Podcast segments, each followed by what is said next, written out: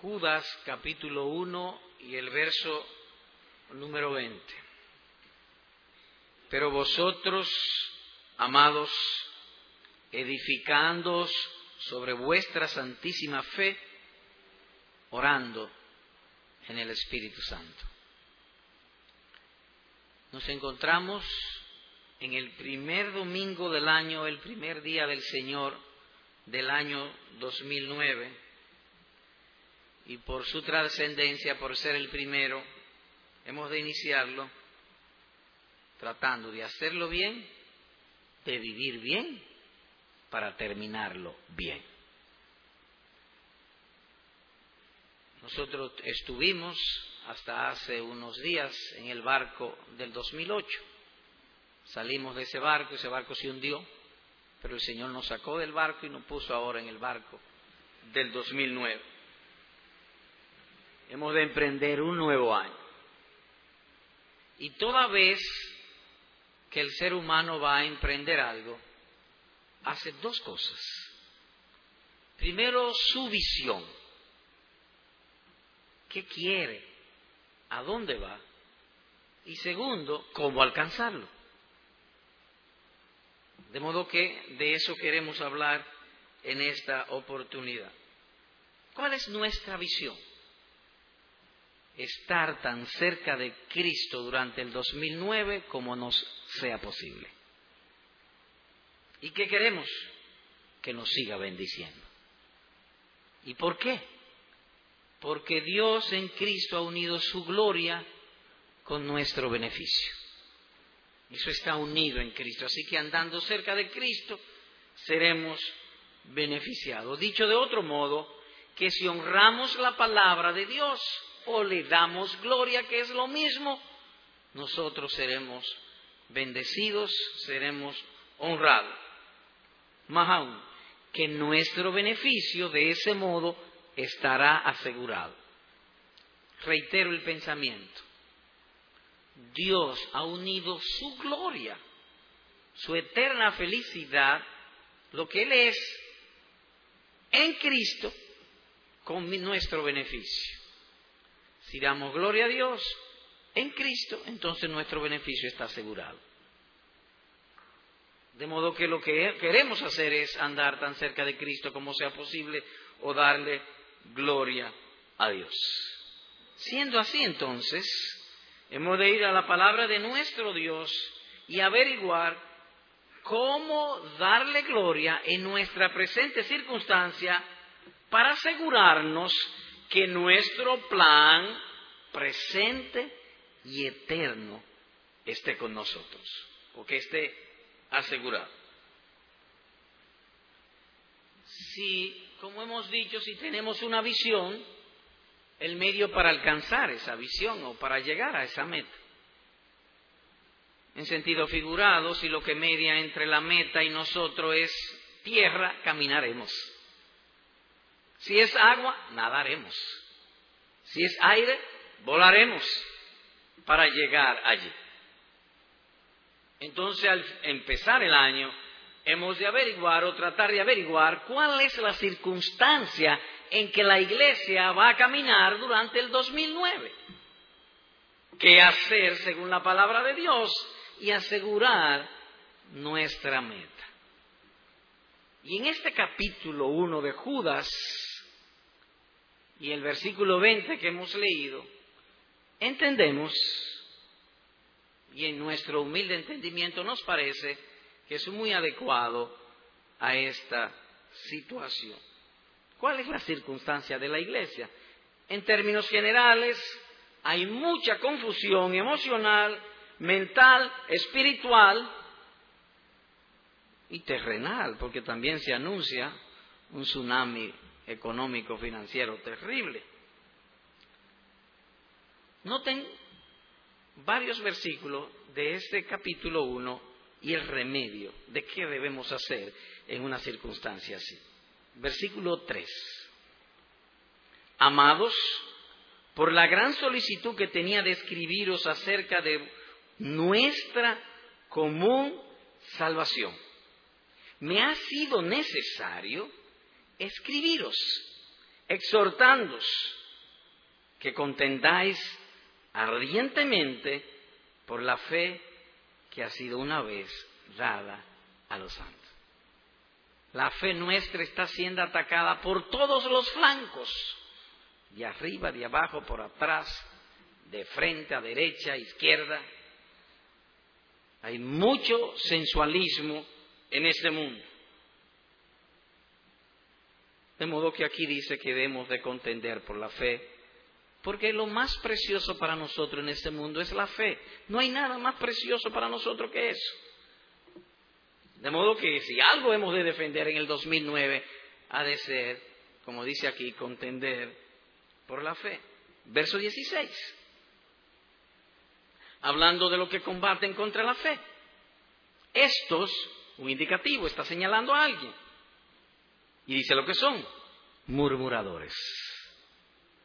Y eso se ha multiplicado de una manera que ahora hay periodistas que viven de murmurar y no viven mal económicamente hablando. Son murmuradores, querellosos, que andan según sus propios deseos. Y eso es el punto ahora, deseo, cuya boca habla cosas infladas, adulando a las personas para sacar provecho. Versículo 19. Estos son los que causan divisiones, los sensuales, que no tienen el Espíritu. De manera que nosotros, para nadie es un secreto que estamos viviendo en tiempo de un sensualismo epidémico. Hay mucha sensualidad. La fe nuestra está siendo atacada por eso.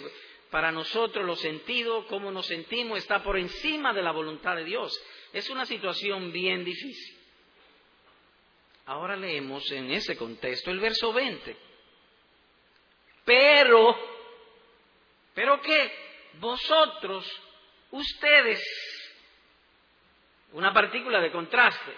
La circunstancia es de mucho sensualismo. La gente anda según sus propios deseos. Y ustedes, pero ustedes, o pero vosotros, amados, edificándoos sobre vuestra santísima fe, orando en el Espíritu Santo, conservados en el amor de Dios, esperando la misericordia de nuestro Señor Jesucristo para vida eterna. Así que nótense, somos pues en esta circunstancia llamados o exhortados a fortalecer la fe, la expectativa del regreso de Cristo, el amor de Dios entre nosotros, orando en el Espíritu Santo. Sea pues el 2009 un año de multiplicar la oración. Y de eso hablaremos en esta oportunidad. Vuelvo a retomar o a recalcar el punto. Tenemos una meta, andar tan cerca de Cristo como sea posible. Hay una manera de hacerlo.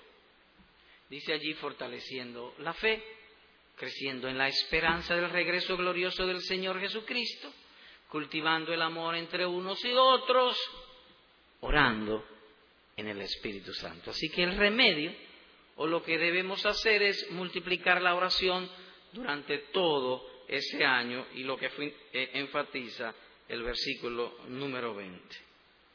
¿Cómo será nuestro sermón? De este modo. Uno, la oración para el 2009 o nuestro deber. ¿Qué es la oración? Sería más o menos. Y dos, la manera de orar en el Espíritu Santo. Según los versículos que hemos leído, la oración es un instrumento de santificación, porque es la voluntad de Dios orar. Así que cuando hacemos la voluntad de Dios nos estamos santificando. Es un instrumento también de confirmación, porque Dios no tiene hijos mudos, ellos oran en todo tiempo. Y es un instrumento también de protección. Así que nuestro deber para todo el 2009, orar. Y dice el texto, en el verso número 20, orando o manifestando nuestros deseos, esa es la idea, delante de Dios. Oración es un término muy amplio usado en las escrituras. Oración no es solamente pedir, es dar gracia, es alabar, es confesar, es penitencia, muchísimas cosas es la oración. Aquí en este término lo abarca todo, orando en el Espíritu Santo. Todas las formas están incluidas. Y el texto dice orando. No dice oró o pidió, lo cual indicaría un hecho completado y ya consumado en el pasado, sino orando que denota una, una acción continua, que durante todo el 2009 mantengamos orando. Esta palabra aquí significa también un deseo urgente o hambre por algo de acuerdo a nuestro deseo. Un deseo urgente, hambre, desear algo o hambre por algo de acuerdo a nuestro deseo. La oración es abrir el corazón a Dios. Eso es lo que es la oración.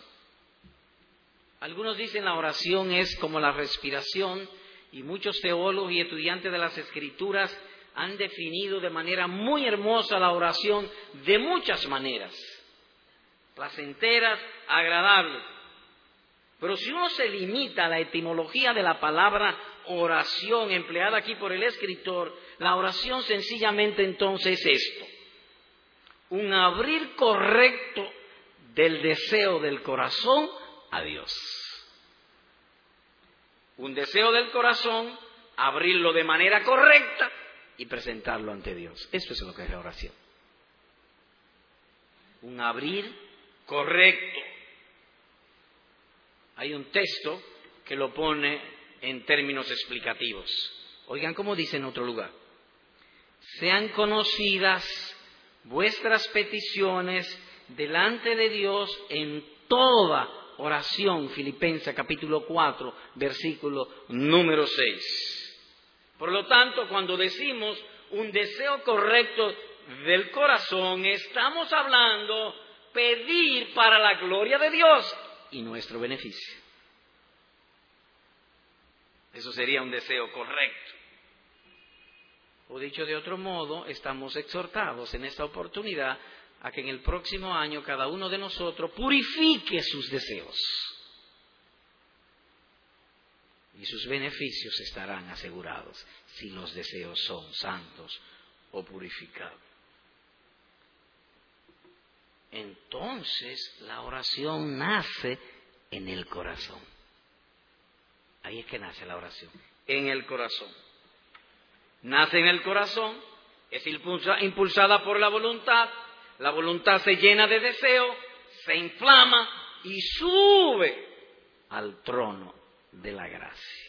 Usted puede repetir el orden, sí. Nace en el corazón, la voluntad la empuja, se llena de deseo, se inflaman los deseos, es un deseo ardiente y sube en olor fragante delante de nuestro Dios. Por lo tanto, cuando oímos a alguien orar, Simplemente nuestros sentidos están siendo enterados de una realidad invisible, porque no son los labios los que oran, es el alma. Es un deseo correcto del corazón. El corazón creyente abriéndose al Señor. Es por eso que en términos negativos a veces oímos orar ciertas personas y aún ciertos hermanos y repiten tanto las cosas que uno dice, no, pero el alma no puede estar involucrada allí, no está consciente de estar en la presencia de Dios. Porque cuando el alma está en la presencia de Dios, su majestad inunda tanto que Él mide sus palabras. Él quiere presentar de manera correcta su deseo delante del Señor. Y como es algo del alma, puede haber oraciones que nadie las oiga, pero Dios sí las oye. Que es, al fin de cuentas, lo que nosotros queremos. La oración, pues, es la voz del alma en busca, en procura de la misericordia de nuestro Padre Dios. Es un hablar concebido en la mente. Dos casos presentan las escrituras. Los hijos de Israel salieron de Egipto y fueron perseguidos, perseguidos por Faraón y su ejército. Llegó un momento que de en adelante tenían el mar. Y ellos nunca habían estado en el mar, posiblemente nadie sabía nadar allí. Porque ellos nunca vivieron en mar ni cosa parecida. Y detrás el ejército. Y no sabían qué hacer. Y oiga cómo dice la escritura en aquel pasaje. Entonces Jehová dijo a Moisés, ¿por qué clamas a mí? Éxodo 14, 15. Pero Moisés no había abierto la boca. Pero Dios le oyó la oración porque lo que clama es el alma. Ora a tu Padre que está en secreto, dice en otro lugar, porque Dios ve en secreto. Respecto a Ana, la madre del profeta Samuel, también dice en otro lugar, Ana hablaba en su corazón y solamente se movían sus labios y su voz no se oía. Primera de Samuel, capítulo 1, versículo número 13. No la oyeron, pero Dios sí la oyó. La oración sobre todo es un acto mental. Es un acto mental. Y es la más fuerte de todas las oraciones cuando es mental o del corazón. Nadie nos oye, pero el alma está vociferando, está alzando su voz en el trono de la gracia y Dios le oye. Esa es la oración de fe o la oración que prevalece. Sin esto, las oraciones serían simple balbuceo de los labios. El alma es la que ora. Es como un derramar el corazón, echarse delante de sus pies, salir de este mundo y tocar las puertas del cielo, como dice David, a ti, oh Jehová, levantaré mi alma. Derramad delante de Él vuestro corazón. Dios es nuestro refugio. Y en otro lugar dice, te alabaré con rectitud de corazón cuando aprendiere tus justos juicios. Delante de, Él manifestaré mi angustia. Mi angustia. Y la angustia es dentro. Es vivir en esa realidad invisible, espiritual. Y Pablo le dice a Timoteo, huye también de las pasiones juveniles y sigue la justicia, la fe, el amor y la paz con los que de corazón limpio invocan al Señor. Salmo 25.1, Salmo 62.8, 119.7, 142.2 y segunda de Timoteo 2.22. Pregunta. Señor predicador, entonces aquí ahora que usted habla de oración, me parece la oportunidad buena. Si Dios sabe mi oración, si la oración no es para informarle, ¿por qué orar? Si Él lo sabe todo, antes de que la palabra esté en mi boca, ya Él lo sabe. Bueno, ciertamente no es para informarle, sino que haciéndole conocer nuestras necesidades, estamos confesando que le reconocemos como la fuente de toda bendición. Porque yo tengo una debilidad. Mi debilidad es que yo tengo la tendencia de creerle más a las criaturas que al Creador. Para mí es más fácil creer un chisme que creer la palabra de Dios. De manera que Dios se condesciende con nosotros, nos manda a orar. No para informarle, sino porque mi alma necesita ser instruida y conocer que la fuente de toda bendición es Dios. Además de eso, que entendemos mejor nuestros deseos. Oramos y oramos y pedimos, pero ven acá, yo estoy pidiendo por algo terrenal, no es espiritual. Es decir, que nos conocemos mejor. Además es o nos permite que otros se nos unan en pedir y dar gracias.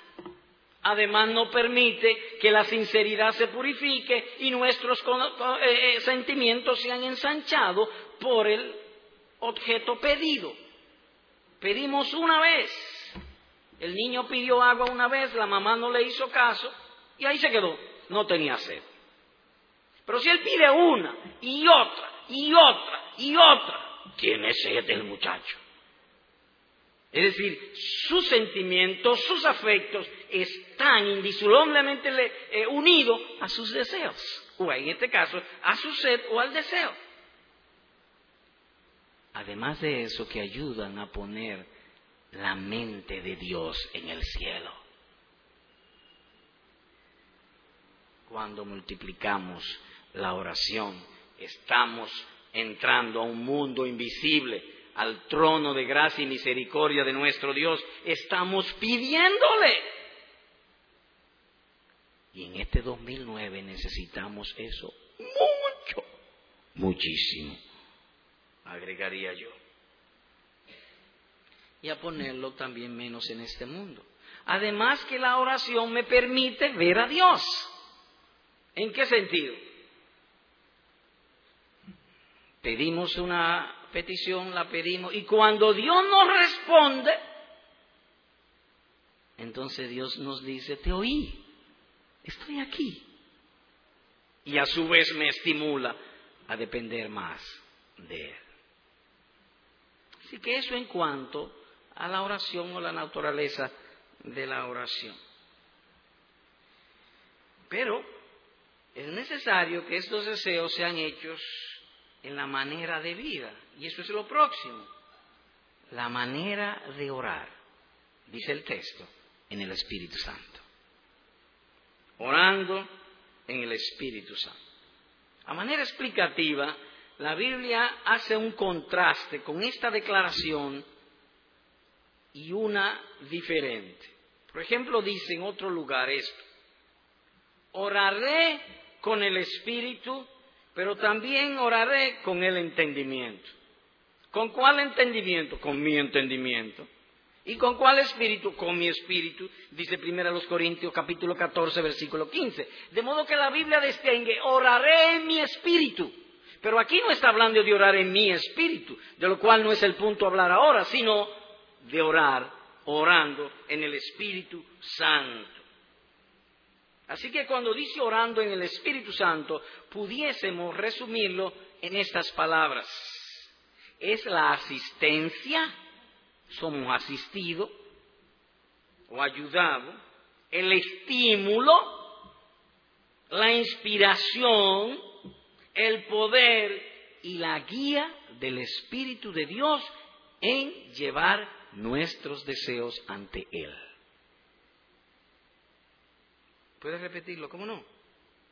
Es la asistencia, el estímulo, la inspiración, el poder, la ayuda y la guía del Espíritu Santo en nuestras oraciones.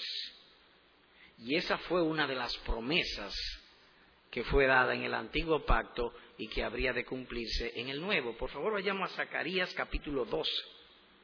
Zacarías 12 y verso 10 la primera parte del versículo. Zacarías 12, 10. En el Antiguo Testamento, en mi Biblia, en la página 1183. Leo. He aquí la promesa. Y derramaré. Es una promesa. Y tocante al nuevo pacto. Sobre la casa de David. ¿Y quién es la casa de David? Cristo. La casa de la promesa dada a David era que de su simiente habría de venir el Mesías, el Señor Jesucristo. Y los moradores de Jerusalén. ¿Y quiénes son los moradores de Jerusalén? Los cristianos. Y derramaré sobre todos los cristianos, sobre la iglesia, espíritu de gracia y de oración. Es decir, que había una promesa de derramar ese espíritu en los creyentes. Así que el Espíritu nos ayuda, nos estimula nos guía y nos da poder para orar. El Espíritu también estimula la fe en nosotros. Dice la Escritura, teniendo el mismo espíritu de fe, conforme a lo que está escrito, creí, por lo cual hablé. Es decir, que el Espíritu Santo estimula la fe en nosotros y en este caso dice segunda de los Corintios capítulo 4 verso número 13, el apóstol Pablo escribiendo que sí, el Espíritu Santo me dijo, me dio, creí. Como consecuencia, hablé, estimuló la fe. Y en otro lugar dice, habéis recibido el espíritu de adopción por el cual clamamos, Abba, Padre. El Espíritu Santo también me ayuda a clamar, Abba, Padre. Abba, Padre es una palabra, es un término de respeto y de intimidad. Cuando yo digo mi padre, de mi papá, mi papá, porque el término es papito o papá, dice el Espíritu Santo me ayuda, pone en nosotros que nosotros nos acerquemos a Dios y podamos decirle, sin fingimiento, Padre nuestro, papá. Eso lo hace el Espíritu Santo en nosotros, pero también nos ayuda en nuestras oraciones. Romanos capítulo 8. Ahora le pido nuevamente ir allá, Romanos 8, verso 26. Y de igual manera, el Espíritu nos ayuda en nuestra debilidad. ¿En qué tipo de debilidad? ¿Para levantar 100 libras? ¿O para levantarme de mi asiento? ¿O para correr? ¿O para saltar? ¿En qué clase de debilidad me ayuda? ¿El Espíritu de Dios o el Espíritu Santo? Él lo explica. Pues que hemos de pedir como conviene, no lo sabemos. Es decir, el Espíritu Santo me dice, no te crea que tú sabes orar. Pedir como conviene, tú no sabes. Él primero me ayuda y me dice, no, tú no estás pidiendo como conviene. Él me persuade. El Espíritu Santo está dado para eso, entre otras funciones. Me ayuda, porque hemos de pedir como conviene, dice él aquí, no sabemos, ciertamente no sabemos. Yo pudiera aprender a orar, pero aprender a orar y pedir lo correcto en el momento oportuno, yo no lo sé. Solo Dios sabe cuál es el momento preciso.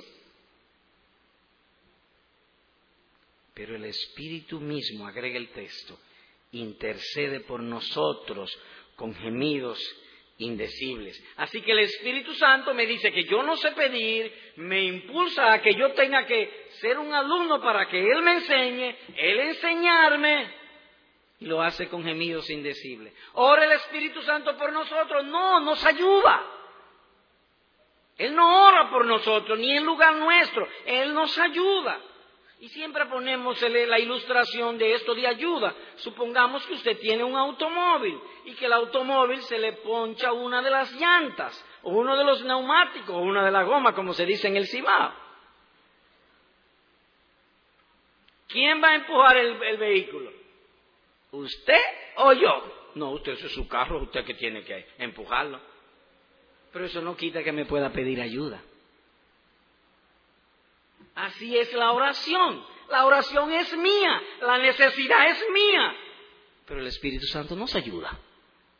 No en lugar nuestro, sino que nos ayuda, nos da todo cuanto necesitado. Así que no se entienda que somos echados a un lado y que el Espíritu Santo ora por nosotros. No, no, no, no. Simplemente nos ayuda. Por lo tanto, si unimos lo que dice Judas en Judas 1.20 con lo que dice Pablo aquí, orar en el Espíritu Santo entonces incluye dos asuntos esenciales. O dos elementos esenciales sería lo más apropiado. El asunto y la manera. Orando en el Espíritu Santo. Vamos a ver el tema o el asunto de orar en el Espíritu. Lo primero es que nos enseña que no sabemos orar. No sabemos orar conforme a la voluntad de Dios. A la voluntad mía yo sé pedir, pero a la voluntad de Dios. Porque yo tengo, recordamos, recordemos que tenemos una meta en el 2009. Vivir tan cerca de Cristo como sea posible. Y la manera de hacerlo, orando en el Espíritu Santo. Dios nos instruye pues y nos enseña a pedir cosas que sean conforme a su voluntad, legítimas y buenas. Romano 8:27. Mas el que escudriña los corazones sabe cuál es la intención del Espíritu, porque conforme a la voluntad de Dios intercede por nosotros. Y en otro lugar agrega el apóstol Juan, que si pedimos alguna cosa conforme a su voluntad, Él nos oye. Primera de Juan capítulo 5, verso 14. ¿Y cuál es la voluntad de Dios? Su gloria. A veces oímos que el propósito de la iglesia es salvar pecadores. No. El propósito de la iglesia es la gloria de Dios. Él es el dueño. Ahora la gloria de Dios se manifiesta salvando pecadores. Que son dos cosas diferentes. Si usted lee en el libro de los Hechos, dice que Pedro y algunos apóstoles fueron tomados presos por el Sanedrín y los golpearon, los maltrataron. Ahora bien, ellos después de eso, que fueron liberados, oraron ¿Y qué pidieron? ¿Que los librara de malos hombres? No. ¿Qué pidieron? Oye, lo que pidieron. Y ahora, Señor, mira sus amenazas y concede a tus siervos que con todo de nuevo hablen tu palabra. Hechos 4, 29. Ellos no pidieron, Señor, líbrame de malos hombres, líbrame de las enfermedades. No, tu gloria, que tu palabra corra y sea glorificada. Tu gloria la gloria de Cristo, no tanto su comodidad. Entonces el Espíritu Santo nos hará pedir bendiciones básicamente espirituales, aunque Él no olvida que necesitamos comer, beber, vestir y dormir. De modo que, así como la codicia enciende los deseos carnales, el Espíritu Santo enciende las oraciones espirituales. El espíritu de sabiduría no desea lo que pueda envenenarle, sino lo que contribuya a su salud. Así que lo primero es el asunto de orar en el espíritu, la voluntad de Dios. Porque después de todo, ¿qué yo quiero? La voluntad de Dios. Eso es lo que yo quiero. Cuando estamos enfermos, ¿qué pedimos? Señor, sánanos, pero si es tu voluntad. Eso es lo que nosotros queremos, su voluntad. Ahora, la manera de orar en el Espíritu. ¿Cuál es la forma? Lo primero es fervor. Orar con fervor dice el profeta, levantemos nuestros corazones y manos a Dios en los cielos, dice Lamentaciones 3:41. ¿Qué dice el profeta? Levantemos nuestros corazones, nuestras almas y nuestras manos, todo nuestro ser. Seguro que a usted en alguna oportunidad usted ha estado orando y se olvida hasta donde usted estaba. Es levantado al cielo. Ay, yo estaba orando. De pronto despierta, ni se da cuenta y hay ruido afuera y todas esas cosas y no la oye. A veces aquí estamos orando o alguien está orando y pasa un carro y nadie se da cuenta. ¿Tú oíste que pasa un carro? Ah, sí, pasa un carro. Ah, no sé. El alma es levantada, todo el ser se despega de esta tierra orando en el Espíritu Santo. Mire conmigo el Salmo 86, verso número 4. Estamos hablando de la manera de orar en el Espíritu. Dijimos que es un cumplimiento de una promesa dada en el antiguo pacto para los moradores del nuevo pacto, para los cristianos. En el verso número 4 del Salmo 86 traemos un texto para abonar la idea de que lo primero de orar en el Espíritu es orar con fervor. Oigan lo que dice el salmista. Alegra el alma de tu siervo. Y nos vamos a detener. No hay emoción que más embargue todo el ser que la alegría. Y poco que dura. Pero cuando estamos alegres, no hay, no hay, no hay manera de que, no de que eso se oculte. Ayer estaba con un amigo en la tarde y me decía él, pero tú estás alegre. Pues yo no le había dicho que estaba alegre. ¿Cómo lo supo? Porque se envuelve todo el ser. Y David dice aquí, alegra el alma de tu siervo. Y una voz del cielo le dice, ay, ¿por qué? Porque tengo que alegrar tu alma. Y él responde humildemente, porque a ti clamo todo el día. Yo quiero orar con fervor. Orar en el Espíritu Santo toma todo nuestro ser. Nos estaciamos delante de nuestro Dios. El pronóstico humano para el 2009 es terrible. Y en el caso de la República Dominicana, más terrible aún, todos los países están bajando los intereses, los impuestos y aumentando el circulante. Y en República Dominicana tenemos 220 mil millones de pesos en el Banco Central, lo que se llama el cuasi fiscal, que no puede ser aumentado el circulante, no pueden ser bajados los intereses de manera sustancial, ni pueden tampoco ser bajados los impuestos. Es terrible lo, que se avecina. Y el pronóstico bíblico es peor. Los malos hombres irán de mal en peor, engañando y siendo engañados. De modo que lo que tenemos por delante no es fácil. ¿Qué debemos hacer? Orando en el Espíritu, porque aquí simplemente somos peregrinos.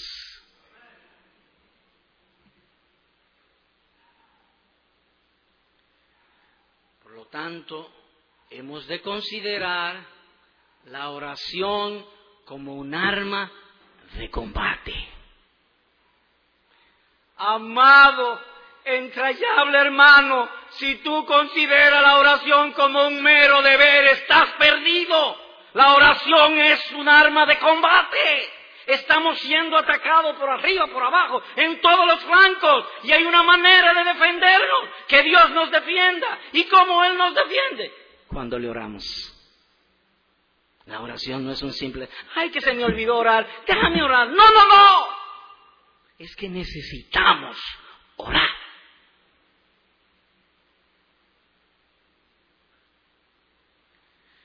Si consideras el orar, si no lo consideras como una arma de combate, tu lucha está perdida antes de empezar.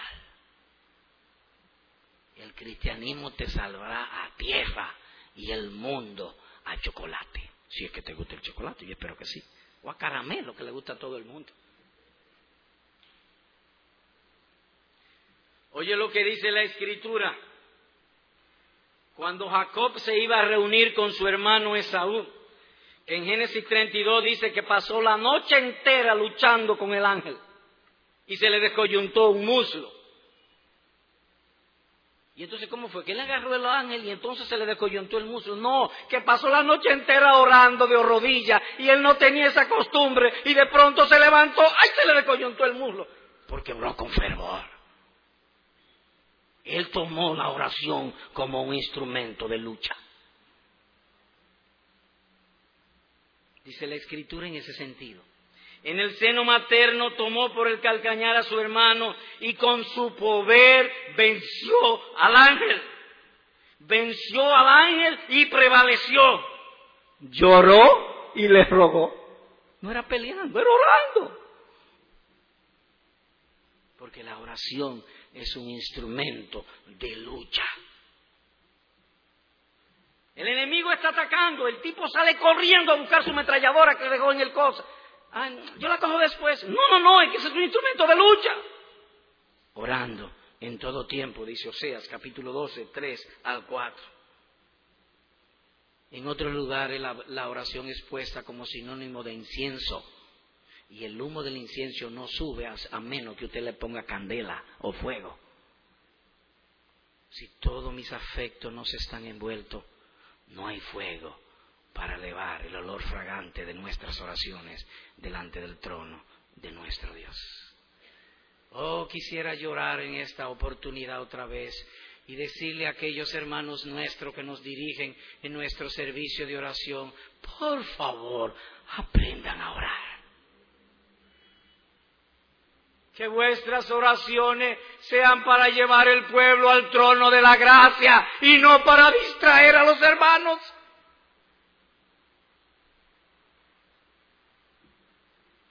Que haya fervor, los santos sentimientos estén encendidos antes de que la oración pueda subir al trono de la gracia. Pero además de fervor, es en fe, amor y pureza.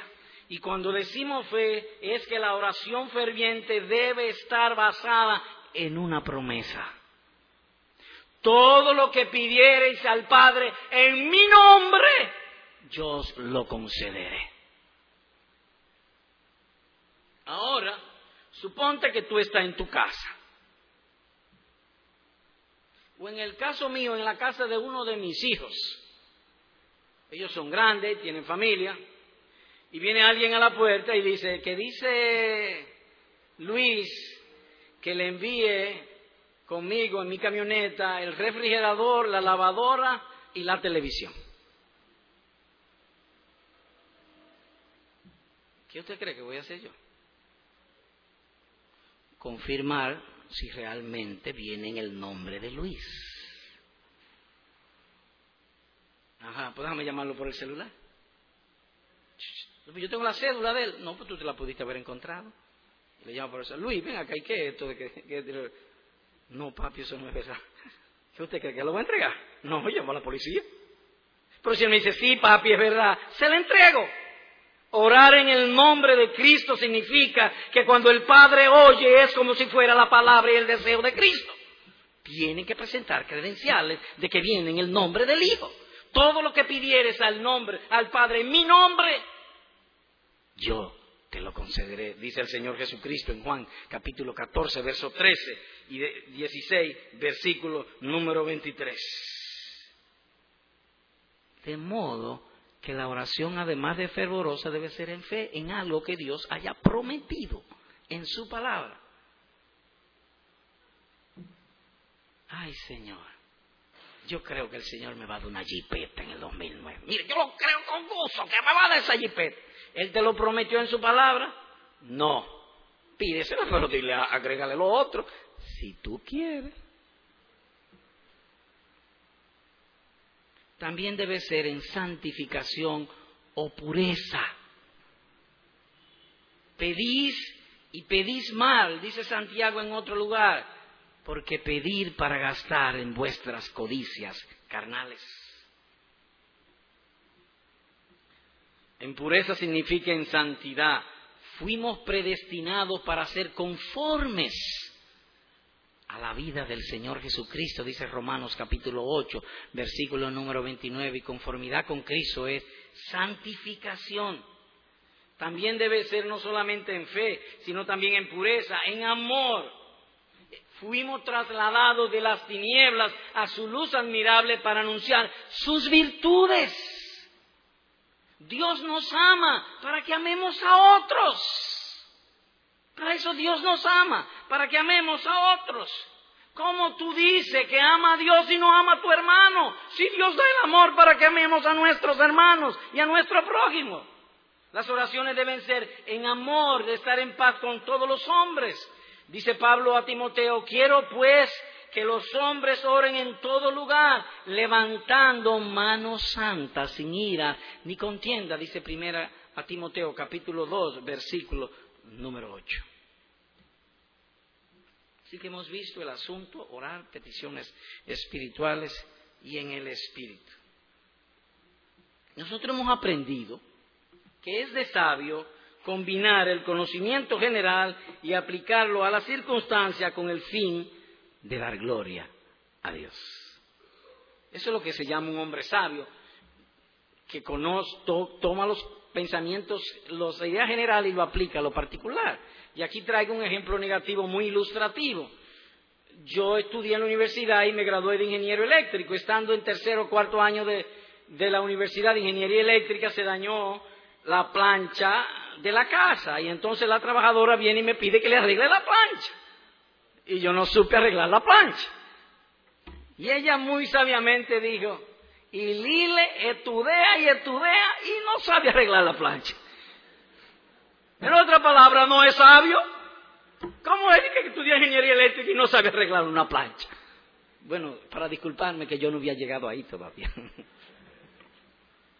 Pero el punto es que el hombre toma los conocimientos generales para aplicarlo a las situaciones particulares.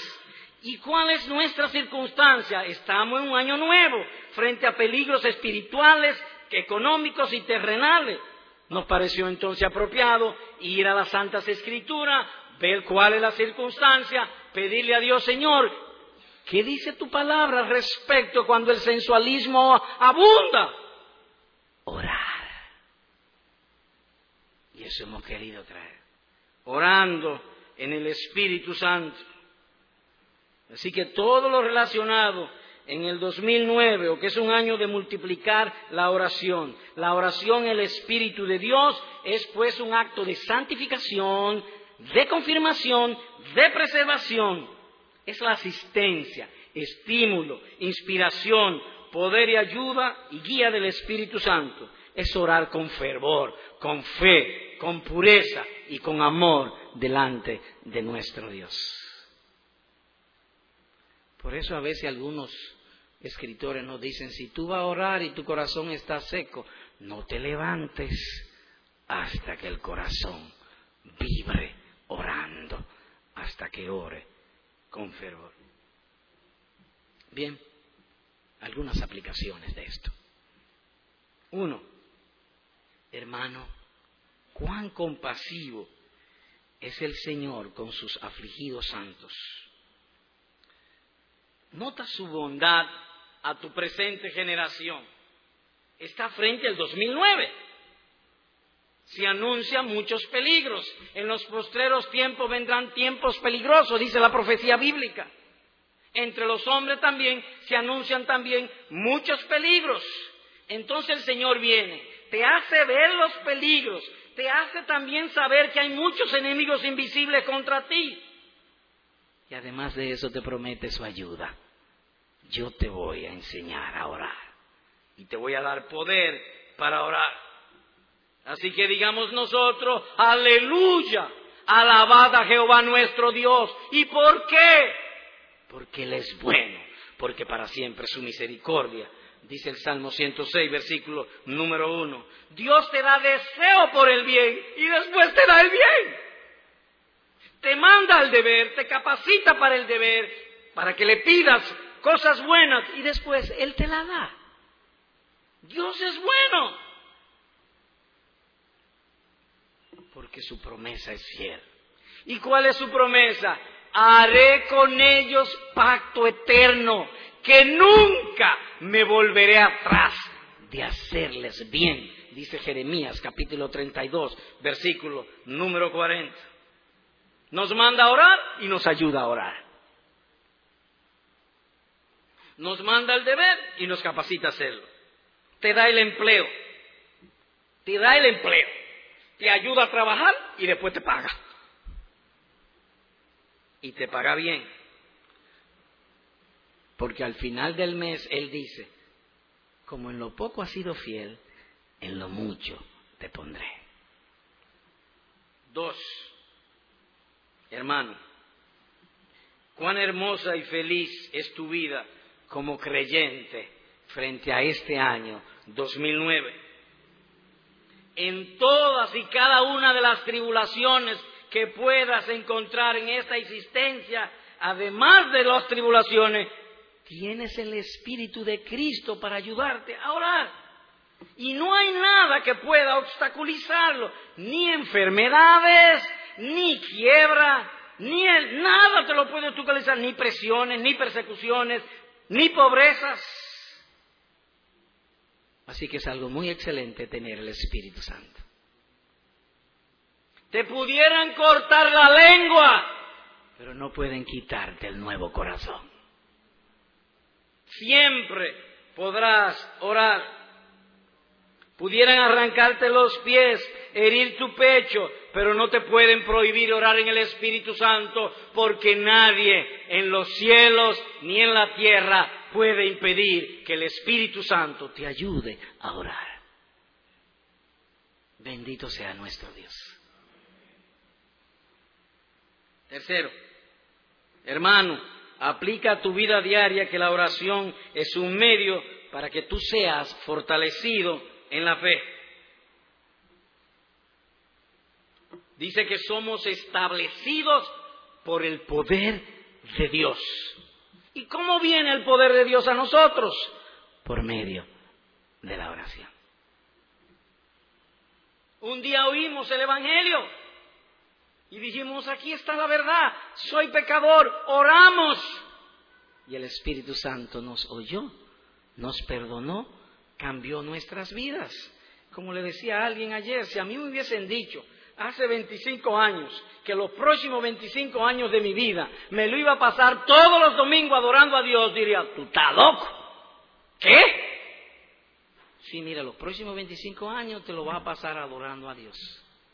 Todos los domingos. y dejar de ir a la playa. Pues tú estás loco. Y de mi francachela, y mi salida, y mi dominó, y mi cosa. Así mismo lo hizo Él en nosotros. El poder de Dios. Amado hermano, si alguna vez tú has sido testigo de un debilitamiento en tu fe en Cristo, de seguro que antes de ese debilitamiento te debilitaste también en la oración.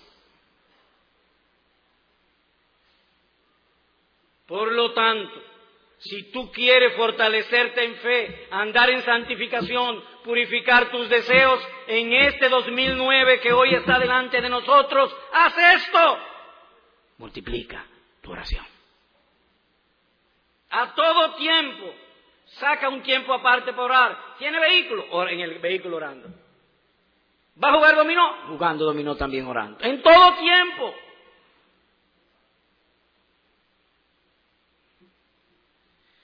Por lo tanto, traigo de nuevo el camino que tiene por delante. Será atacado con muchas codicias necias y dañosas, ambición carnal, mundanalidades, lascivia y otras cosas semejantes. O otras malignidades semejantes, pero no son simples cosas. Multiplica tu oración. Orar en todo tiempo que el Dios y Padre de nuestro Señor Jesucristo, Padre de misericordia y Dios de toda consolación, oiga de continuo tus súplicas y tus ruegos en el Espíritu Santo.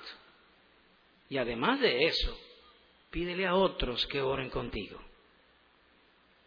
Estimula a tus compañeros a orar.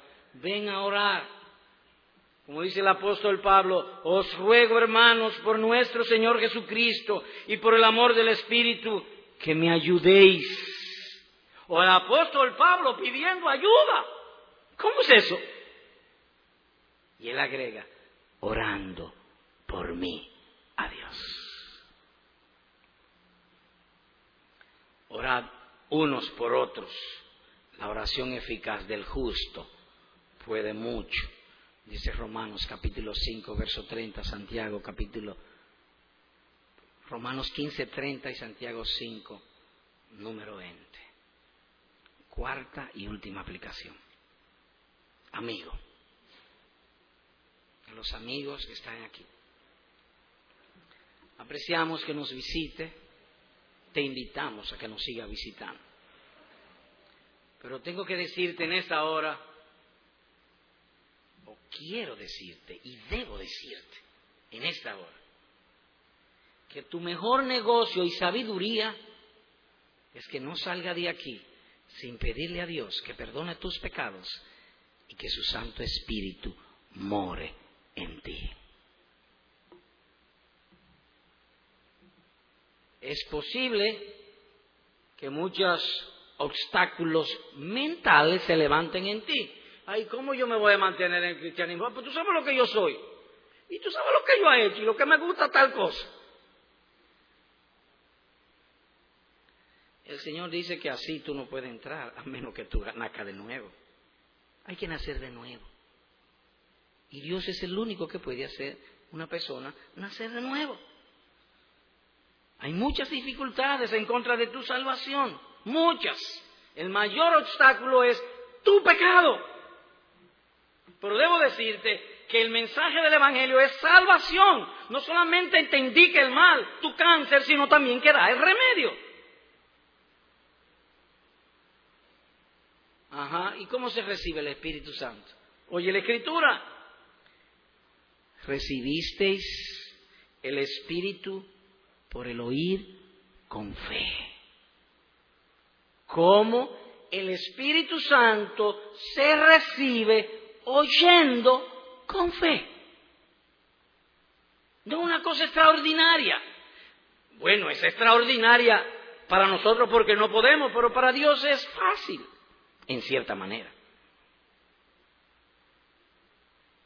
Por lo tanto, si lo que oíste hoy despertó en ti el deseo de ser un verdadero cristiano, de ser sacado de los peligros del pecado y de este mundo y de heredar la vida eterna, entonces el Espíritu te habló. Porque eso es lo primero que hace el Espíritu. Nos hace ver nuestra incapacidad, que no podemos hacer nada y nos da el deseo. Entonces, ¿qué hay que hacer ahora? Orar. ¿Y debo esperar a mi casa ahora? No, no, ahí mismo en tu asiento. Señor, perdona mis pecados. Límpiame de mis maldades. Hazme nacer de nuevo. Haz que tu Santo Espíritu more dentro de mí y presérvame para tu bendito reino. Dios nos hace nacer de nuevo por medio de la predicación del Evangelio. Así que hermanos, multiplicar la oración. Amigo, orar a Dios que te haga nacer de nuevo. Amén.